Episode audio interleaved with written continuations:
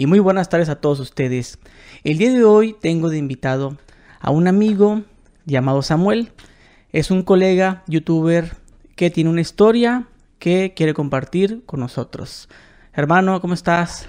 Pues bien, dentro de lo que cabe vivo y agradecido por eso. Gracias. Muy bien, carnal. Eh, bueno, más o menos como en mayo, junio. Eh, bueno, yo lo conozco, somos colegas, ¿no? Él es youtuber también y pues yo también, ¿no? Entonces, por ahí andaba viendo que te estaban, había un problema contigo, que no te encontraban, que no sé qué tanto. Recuerdo que yo te, pues, te mandé mensaje y todo y pues bueno, no, no me contestabas. Tiempo después, pues ya me contestaste y me contaste que te había pasado algo, eh, pues por donde vives, ¿no? Así es, fue el 28 de mayo. 28 de mayo cuando pasó. Así Entonces, eh, pues aquí nuestro amigo pues se abrió a contarnos y pues que esto sirva para que la gente pues lo vea, pueda saber algunas personas que estuvieron de esa ciudad, eh, pues que se enteraron de lo que le había pasado, pues que él eh, nos lo va a contar de primera mano, hermano. Pues ahora sí que, pues dejo que nos cuentes lo, lo tuyo. Híjole, pues es la primera vez que yo lo cuento completo porque ni siquiera mis papás y ahí a ver cómo resulta. Muy bien. Eh, pues bueno, el 28 de mayo todo esto resulta por una amistad que eh, yo tenía en la universidad. Era una muy buena amiga para mí, una hermana, era, híjole, éramos uña y mugre. Y saliendo de la uni, esta chica empieza a andar en malos pasos. Todos me decían, mis papás, mis amigos, mi pareja, todos me decían que no, que no me convenía, pues, pero mi idea era de que, pues si ella sus cosas yo no me tenía que entrometer, aparte de que me decía, no, bebé, este, vamos que a la plaza, que al antro, o sea, yo andaba feliz, ¿no? Entonces, a causa de esta amiga, el 28 de mayo, yo eh, les comentó a mis papás que yo decido publicar mi teléfono, mi, mi iPhone, en Marketplace de Facebook. Entonces, yo ya había cuadrado dónde iba a ver al chico. Iba a ser en un templo allá en Guadalajara, este, en el Coli.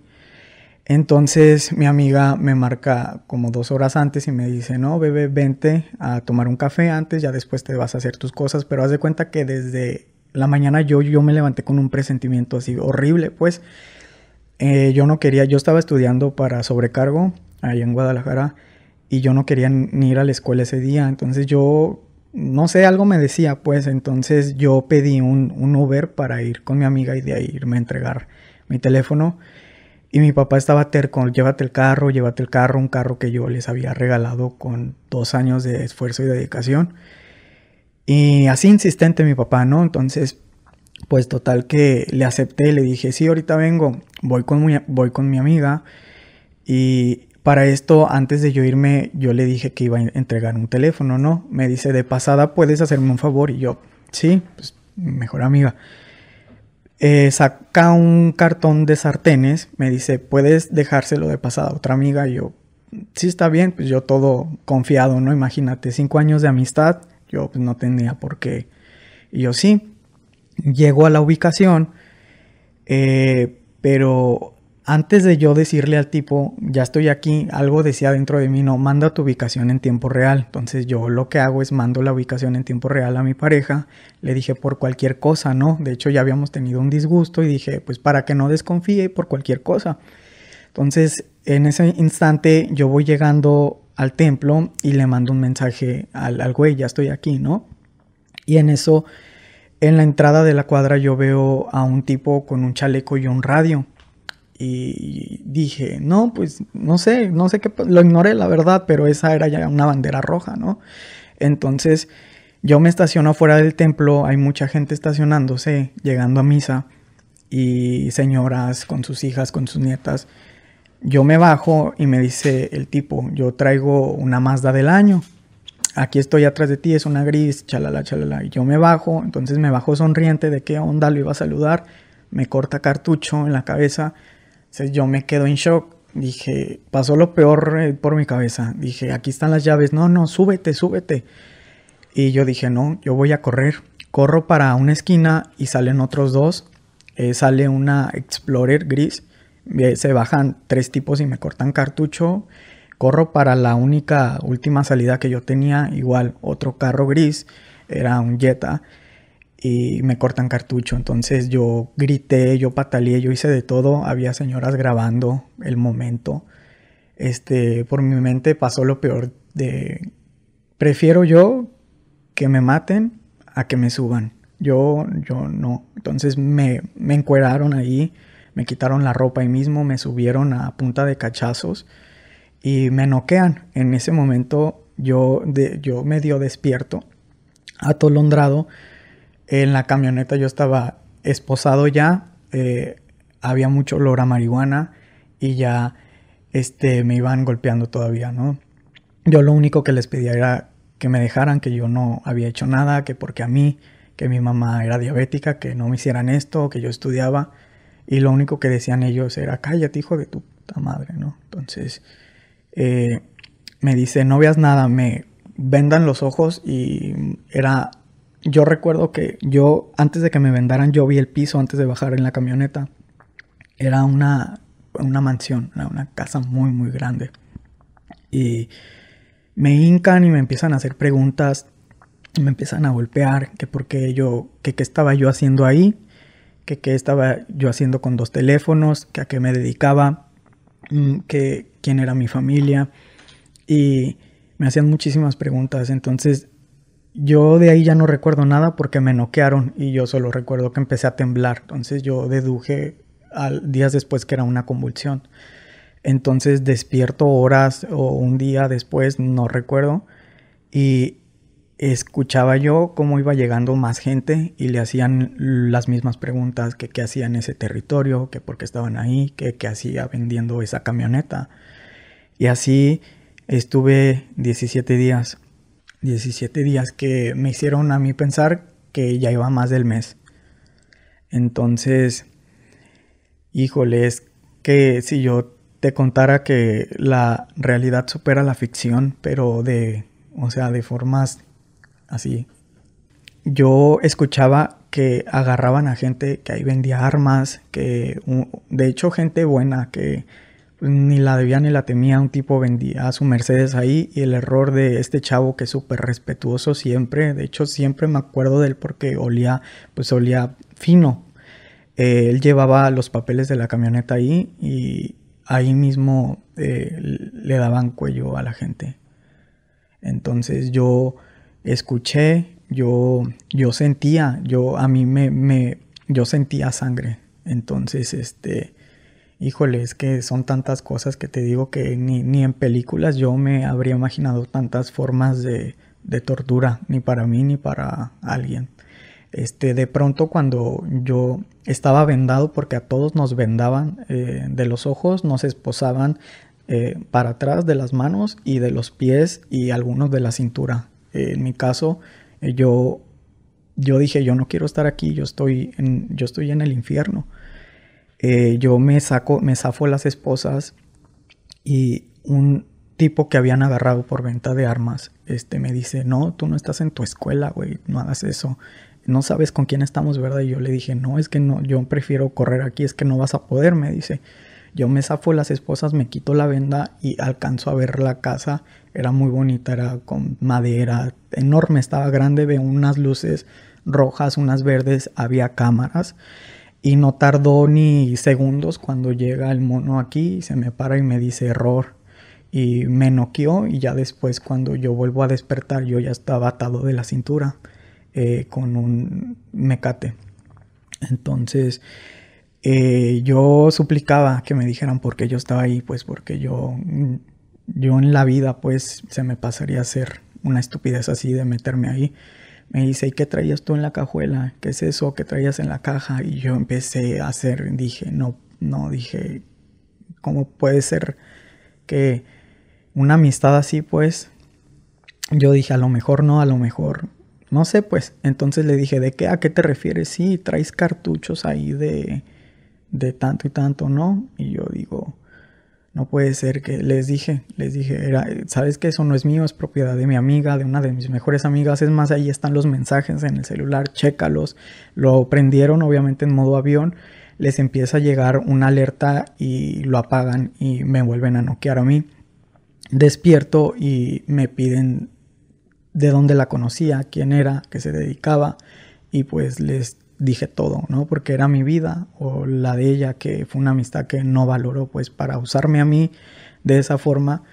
Eran cartuchos de armas. No, eran cartuchos de, eh, de cigarros electrónicos, pero de sativa, de, de CBD. Ok, pero tú a lo que escuchabas, mencionas que escuchas que llegan más gente. Sí.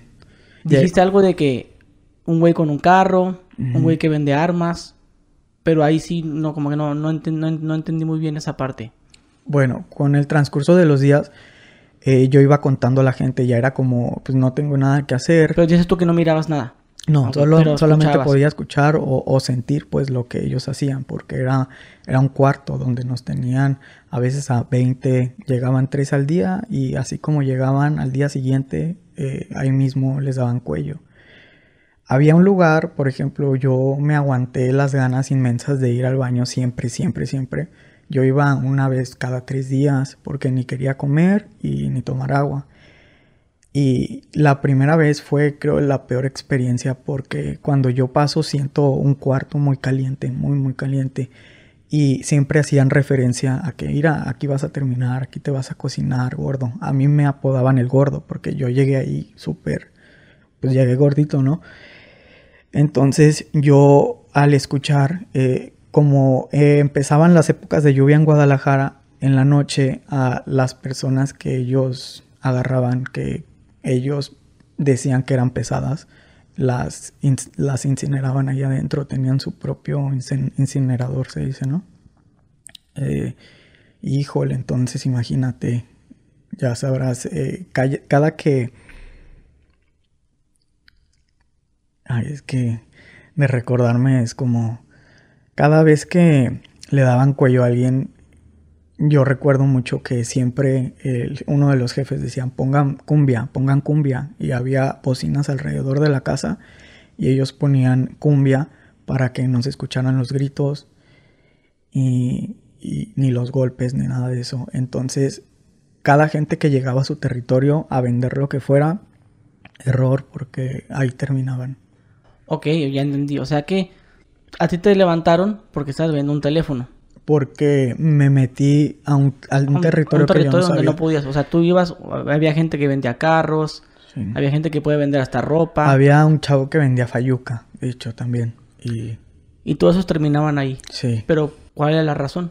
¿Nada más por, por, no estar alineados con ellos? O... Ajá, por piso se dice, no sé cómo se diga, por darle comisión a ellos. Y ya que te tenían ahí, te estaban pidiendo, oye, me tienes que dar tanto. Sí, de hecho, este, ellos estaban buscando la manera de cómo, pues yo que no me dedicaba a nada de eso, o tener a mi amiga en sus manos ellos, porque pues era como la competencia de ellos, o sacarle algo a mi familia, que siempre ya cuando salí me di cuenta que extorsionaron infinidad de veces a mis papás, pues, y algunas sí fueron ellos y otras no.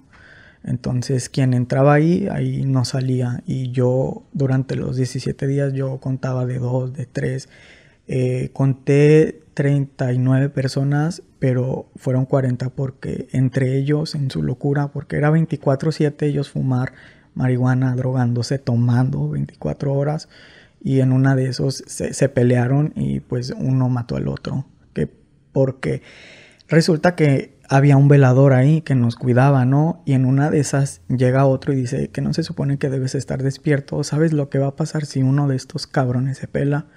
Eh, ahí quedamos. Entonces, pues llegó el jefe y le dio cuello él mismo. Por quedarse dormido y no cuidarnos. Pero estaban todo el tiempo, dices tú que estaba en una casa muy grande. Pero ¿en qué parte de la casa? ¿En una, era como en las, lo que viene siendo la sala? No, era, en la parte de atrás? como una recámara principal de abajo. Ok, y, pero había como rejas.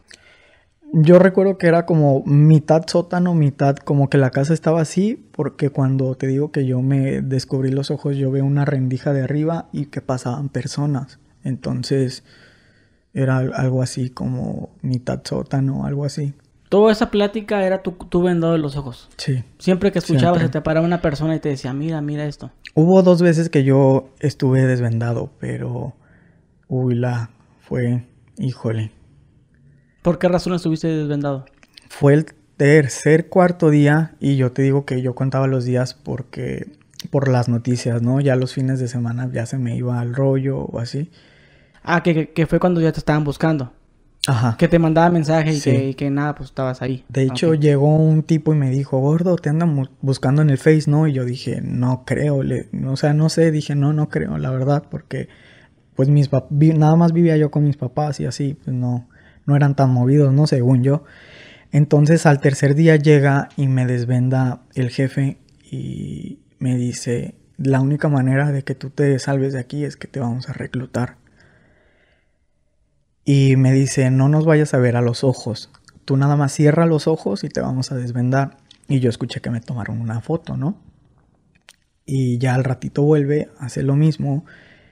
Y me dice, nada más ve para adelante, no vayas a voltear para los lados. Yo abro los ojos ahí tardé pues ratito en ver, porque ya llevaba días.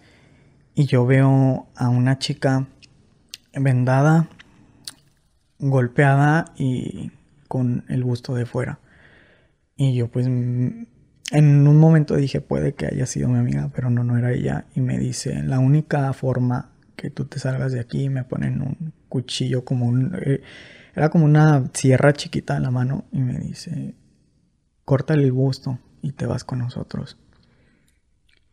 Y yo le dije, no, prefiero, prefiero que me maten ustedes. Y me noquea y me hace ver cómo él lo hacía. Pero, o sea, te noquea de que perder la... Me bueno, para mí, cachazo. para mí no quieres que pierdas la... Sí, estaba yo viendo ya borroso y Ah, ahí quedé viendo hasta que le cortó una un busto. Y el desobedecerlo, por así decirlo, que, que no te dijo nada. Sí, me trajo consecuencias. Ya a mí no me ofrecían agua, ya no me ofrecían comida. se desquitaban muchísimo conmigo. Y tú eres la única persona que le hicieron esa propuesta. Sí, De te reclutamos. sí. Y las demás personas... No, ellos llegaban a su territorio, ellos sí vendían cosas ilícitas y a ellos eh, los torturaban. Por ejemplo, yo recuerdo mucho que llegó un señor ya grande y de hecho había unas vías del tren y yo todas las noches era como, híjole, ya ahorita, de hecho, ayer que estuvimos en unas vías, eh, fue como que me quedé así, o sea, ya es choqueante, ¿no? Y llegó un señor que vendía pues droga y le quemaron los pies con plástico. Y como yo soy radiólogo, pues yo, ellos batallaban mucho. Yo, es algo que yo le, le doy muchas vueltas, porque ellos se, enfoque- se, se enfocaban mucho, perdón, en curar a las personas cuando las maltrataban, las torturaban, para al final embolsarlos. Y yo es algo que siempre pienso y siempre le siempre platico pues con las personas de por qué. Porque se, se preocupaban mucho por estar curando a una persona siempre. Entonces en una de esas le quemaron con plástico los pies a un señor y se quejaba todas las noches. Y ya la tercera noche ya no podían con él. ¿Y qué hacemos? Que gente muy ignorante, por cierto, que eh, desde que yo llegué me decían, ¿para qué sirve este reloj? El Apple Watch, ¿no? Y yo así por dentro, pues, para... Sí, ajá, exacto. Gente que no conocía los mariscos, que un sábado comió mariscos y fue, híjole, lo más top para ellos. Y yo me quedaba, y yo le dije en una de esas, ¿no? Ya volviendo con lo de eh, la tortura del plástico. Ponle, no sé, ponle en escafé, yo hablé, ¿no? Y error, me, me golpearon, le dije, pues vaporú algo, pobre, no, de- no deja de gritar, ¿no? Y lo hicieron, se preocupaban mucho en eso y cuando yo digo eso dicen, gordo, sí te vamos a reclutar, tú, tú despreocúpate, pero haz de cuenta que el jefe como que tenía la garganta cortada porque hablaba una voz muy peculiar de como cuando tú escuchas que te extorsionan la clásica llamada cuatro veces peor. Y las voces que escuchabas también, aparte de él, eran de chavi- chavalos, mujeres. Era, había una chica de, bueno, una adolescente de 13 años que gracias a ella también yo estoy aquí vivo. Porque a escondidas ella en la noche me llevaba un pingüino y un vasito de manzanita o al día siguiente de coca y yo le decía gracias, muchas gracias. Y yo en una de esas que ella estaba sola y le dije, oye, ¿tú qué haces aquí? Estás muy chiquita, ¿no? Porque yo escuché, yo escuché que le preguntaban la edad, porque cada día diferente, este, abusaban de ella. Bueno, no abusaban, pero eh, fue con sentimiento de ella. Ella también recluta, eh, secuestrada así como a ti. No, ella la tenían trabajando ahí. Y yo de hecho le pregunté que qué hacía ahí. Dice, es que esta es mi familia, porque yo estaba anexada en Michoacán y esa, mi familia de sangre no es mi familia. Esta es mi verdadera familia. Y aunque no me pagaran nada, yo estuviera aquí haciendo lo que ellos hacen. Y yo así.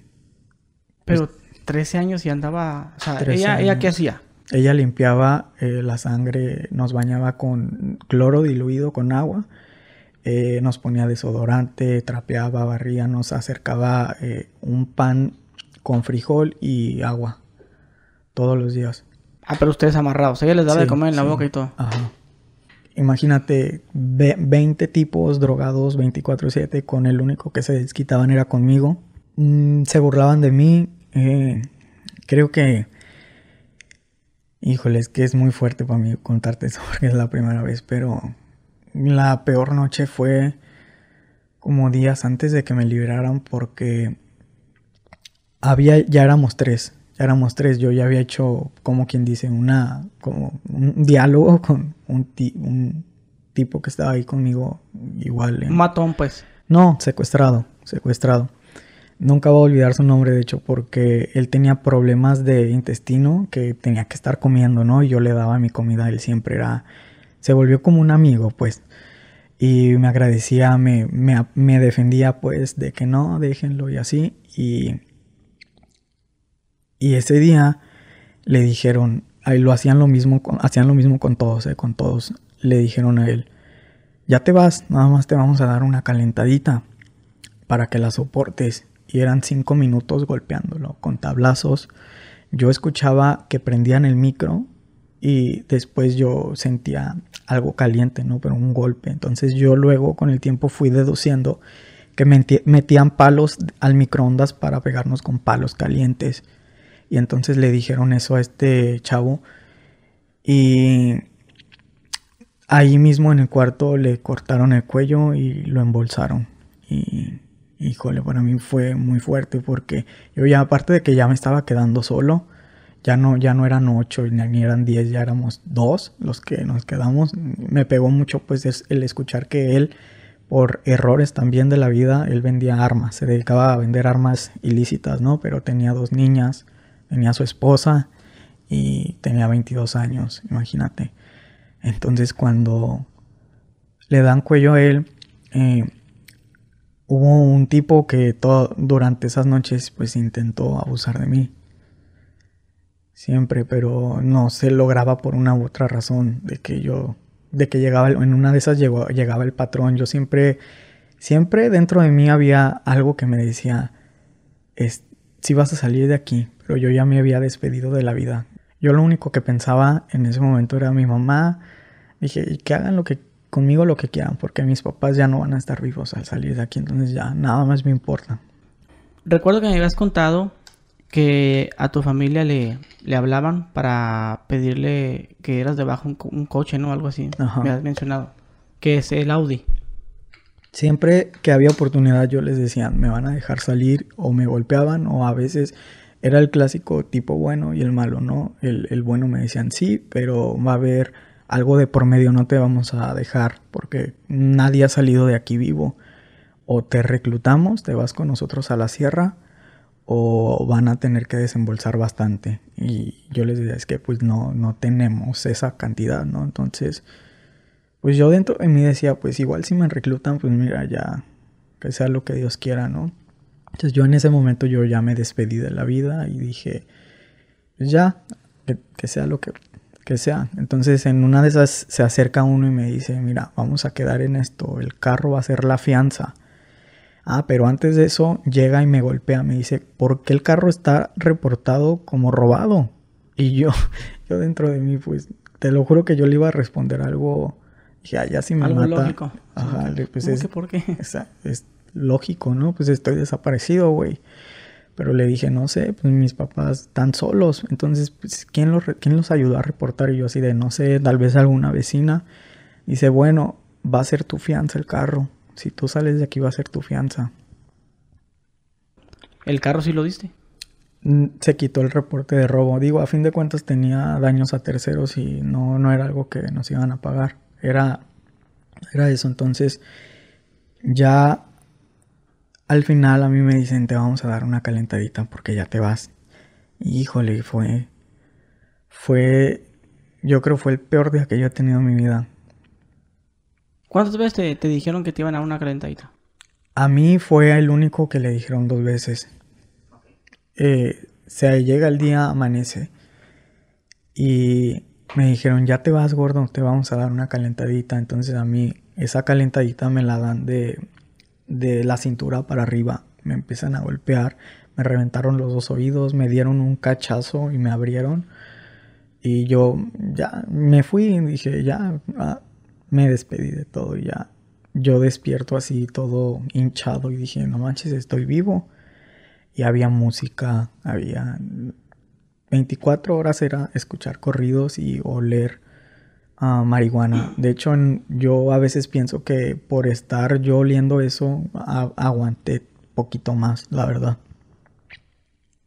Y pasan horas y horas y me dicen, te vamos a dar otra calentadita. Ya te vas. Y ahora fue de la cintura para abajo. Entre cuatro hubo un tipo que me cargó y los demás porque yo ya no podía, yo ya no. Cuando te golpeaban, que dices tú que a veces había ocasiones en las que no tenías la venda. Ajá. Eh, ¿Les mirabas la cara o estaban con no, montañas? No, yo miraba nada más al suelo. Al suelo era lo único que yo miraba. En una de esas el, el jefe me dijo, veme a la cara. Pero yo me rehusé porque yo sabía qué consecuencia podía tener si yo lo veía. Aunque yo ya lo había visto, pues, cuando ellos me agarraron. Pero dije, no, yo ya no lo quiero ver. ¿Que era joven? Sí, bastante. Bastante. Pero tú cómo identificabas que él era el jefe? Por la voz. imponía, gritaba. Sí, imponía, los mandaba, los golpeaba él mismo. Sí, él les pagaba la cuota cada semana. Era desde los menos tres mil a siete mil pesos a la semana. Entonces me dijiste que ellos ya sabían que te estaban buscando, ¿ah? Se dieron cuenta del reporte de robo. Sí. Eh, de la demás gente, también ellos sabían, mira, están buscando a este güey también. No, no, no. ¿Tú, eres el único. Sí. Sí. ¿Y ellos, este, por qué crees que han tenido una excepción contigo? Pues es lo que todavía no me explico. Por ejemplo, dices tú que fuiste la única persona que salió viva de ahí. Sí, en esa calentadita última empezó a rondar mucho un helicóptero arriba y yo, yo me imaginaba la típica película, ¿no? De llegan y te salvan y ellos empezaron a imaginar cosas y empezaron a drogarse entre ellos, les empezó la paranoia, no manches, ya nos van a llegar, ¿qué vamos a hacer con este? Y a mí me dijeron, bueno, vas a repetir esto que te vamos a decir, porque ya te vas. Y yo estaba noqueado, era, ya me habían dado la primera calentada. Tú le vas a decir a todos que te fuiste de vacaciones, te pusiste una pedota y vendiste el carro. Y tú nos vas a mandar los papeles. Te damos de cuando te liberemos, te vamos a dar 48 horas para que recuperes tu número. Vas a esperar una llamada de nosotros donde tú nos vas a dejar los papeles donde tú quieras, en un bosque, en donde tú quieras. Y el carro que va a ir, ni se te ocurra ponernos un 4, porque es tu vida o el carro, ¿no? Entonces, me hicieron repetirlo a golpes muchas, muchas veces, muchas veces. ¿Y la chavita esta? La de, esa de 13 años es lo que tenía. Sí. Creo que ella era la más noble de ahí. La, la hacían, ellos, a las personas que reclutan, las amoldan. Las amoldan. ¿A qué te refieres con eso? Ella, mm, cuando estaba sola conmigo, era de una forma, era, era buena persona, pero cuando los veía, me pegaba la, niña. Sí, sí, sí. Entonces, pues se llega el día en el que te van a, soltar. Sí. ¿Cómo?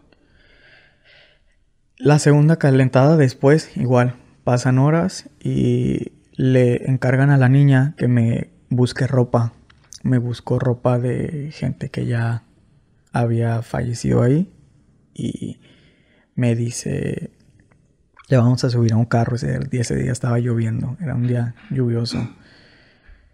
Y mm, me suben en medio de atrás, dos al lado, y el copiloto y el piloto, ¿no? Y me iban diciendo, repite lo que le vas a decir a tus papás, a todos tus conocidos. Ya yo lo iba repitiendo y me iban golpeando con la cabeza agachada yo. Y cuando manejó bastante, le dice al de atrás, aviéntalo hasta donde te alcance la mano.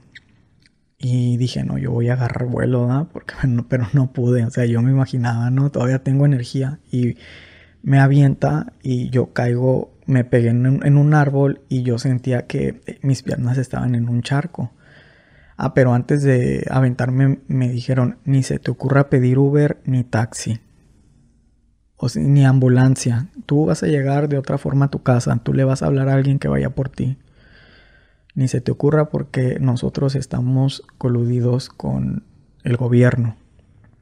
Y dije, híjole, pues en cuanto yo caigo, este, me quito la venda, mm, ahí tardé minutos para verme y yo vi eh, que mis piernas estaban en una alcantarilla, o sea, para acabarla, ¿no? De fregar.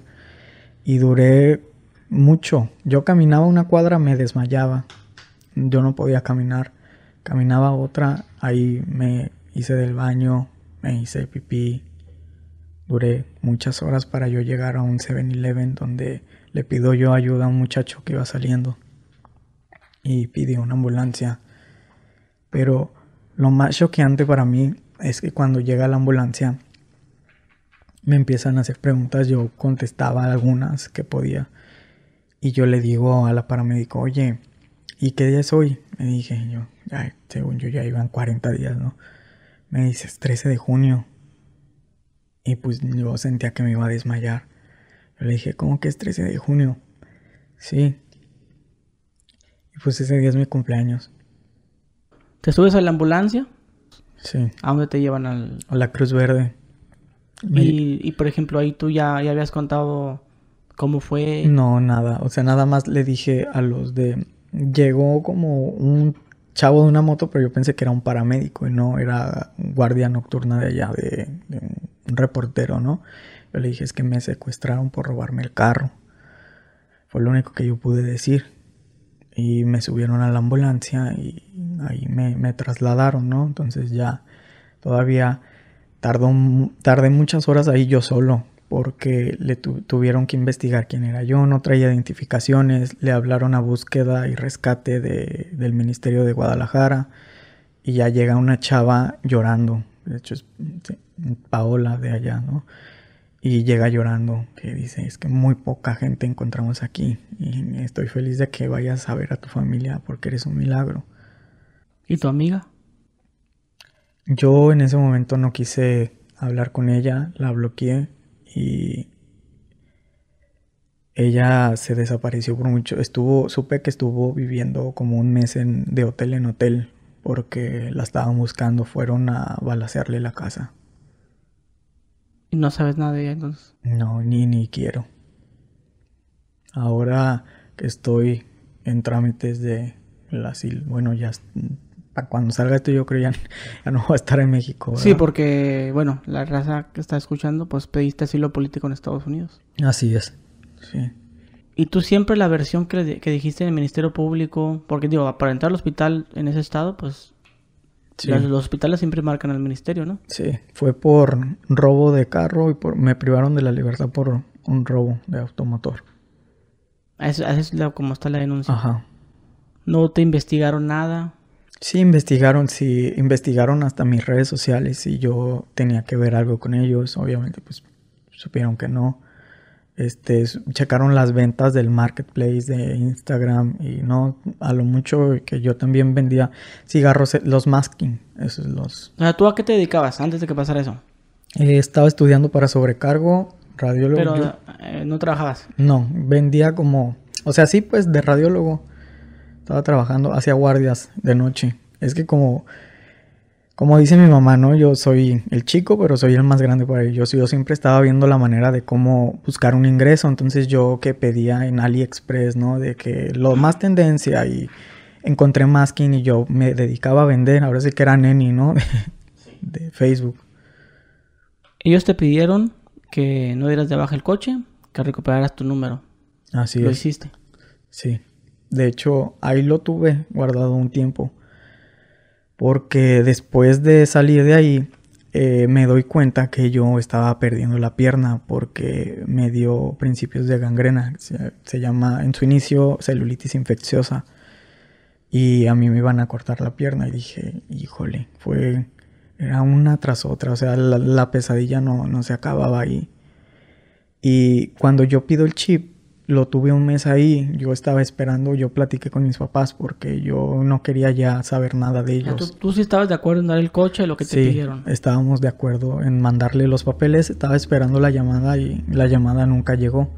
Después me doy cuenta que la que a la que querían era a, a esta amistad, ¿no? Que todos, amiga. todos me decían.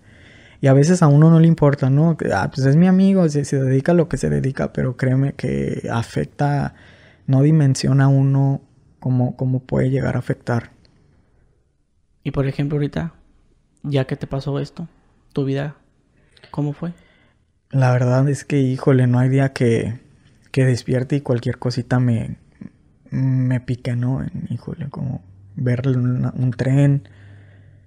Cambié, cambié. Yo ya no soy el mismo. La verdad que cuando, cuando te secuestran me di cuenta que sí te matan.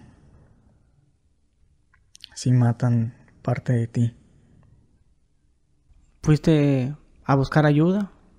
Pues lo peor es que busqué ayuda y no, no, no, no la recibí de parte de varias psicólogas que necesito psiquiatra. O sea, ellos no, ellos no, no quieren darte No. la terapia. Fui con un psiquiatra especializado y tampoco ¿Por qué razón? necesito a un especialista. Y entonces, eh, por ejemplo, tu vida en Estados Unidos, ¿vas a trabajar allá? Sí, pero quiero estudiar. Quiero algo como para liberarme porque yo sigo en la misma pesadilla. Ah, Por ejemplo, ahorita que venía para acá era, híjole, y te empiezas a hacer un mundo y si no, y o sea, o sea, desconfías ya de todos, ¿no? De todos. Se supone que lo que quiero ahorita es, Empezar tu vida nueva Sí. allá. ¿Y tu familia? Por ejemplo, que saben que vas a pedir allá asilo. pues, fue, fue horrible para ellos porque mi mamá, por ejemplo, me dijo, apenas te recuperé y ya te voy a volver a perder. ¿Sientes que vas mejorando o te sientes igual como cuando te soltaron? Mm, La verdad, siento que voy empeorando. ¿Por qué? Porque ya tus pensamientos no son los mismos. A veces como que mm, yo lo único que quisiera es que resetear todo, ¿no? Porque yo ahorita esto que te lo estoy contando es por encima, porque yo escuché más cosas, vi cosas, este, en una de esas jugaban a que me pasaban un balón y yo lo alcancé a tentar con mis pies, pues descalzos y era una cabeza. Era la cabeza de este chavo. ¿Qué consejo le puedes dar a la gente? ¿O, o qué de todo esto, qué pudieras tú decir a los chavos? Mm, Va a sonar muy, muy cliché, pero que sí les hagan caso a sus papás. Y que no confíen en, en sus amistades. Que las seleccionen bien. Que porque se dediquen a algo y a ustedes, con ustedes sean buena onda, que piensen que no pasa, no, sí, sí pasa. Y pasa más de lo que de lo que tú te puedes imaginar. Oye, carnal, pues la neta, muchas gracias por haberte abierto. eh, pues por lo que nos dijiste y como tú dices, ¿no? Este que hay cosas que pues tal vez sientes que no puedes decir bien, pero pero ya pues entendimos, ¿no? Entendimos pues tu historia y, y, pues el consejo que nos diste De hecho, de no confiar. en una de esas, ya al final, me dijo el mero mero, ¿no? Me agarró el hombro y me dijo, dile a tu mamá a qué santo le rezó porque eres el primero y el último que sale de aquí. Y ahí te encargo, me dijo. Y pues ahorita te digo, hay días que yo me siento así como, dije, híjole, sí, a lo mejor me mataron, ¿no? Me siento como, como que mi espíritu ya no está aquí a veces, ¿no? En la Entonces, actualidad no has recibido ni un mensaje de nadie llamada, llamada. No, no. Carnal, pues muchas gracias y pues esperemos que te vaya bien allá en Estados Unidos. No, muchas gracias. ¿Cuánto tiempo tienes pensado quedarte allá, bro? Lo que sea necesario para incluso años. Y si es no volver, pues... Pues ahora sí que, le sirve de, experiencia a alguien y pues que vea cómo son las cosas y igual pues, pues quisimos omitir ciertos nombres, ¿no? ¿Verdad? De, de como de ciertos cárteles para no hay que no haya hay problema, pero pues al final de cuentas pues puede ser el mismo, el que sea, pero al final de cuentas es lo mismo. Pues, Exactamente. lo mismo, así que carnal, pues muchas gracias y este, ¿qué onda? Este, ¿Tu canal ya lo tienes abandonado? Mm, pues me ha servido como terapia, pero... Pero esto no los contó en los videos, ¿va? No, no, no, no, no me he atrevido por miedo, por miedo. Pues igual por ahí dejo tu canal en la descripción, porque pues sí tienes videos chidos, ¿ves? Los videos de chisme que hacías. Sí, estaban, chidos, o sea, yo sí pues los miraba. Sí, gracias.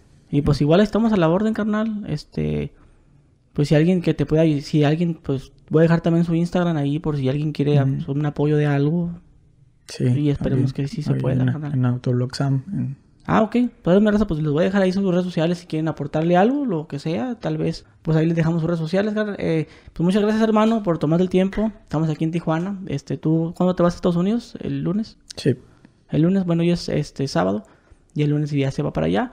Y si están viendo esto, ya está este, en Estados Unidos. Desterrado. Sí, carnal, muchas gracias, gracias. nuevamente. Nos vemos, mi raza. Adiós.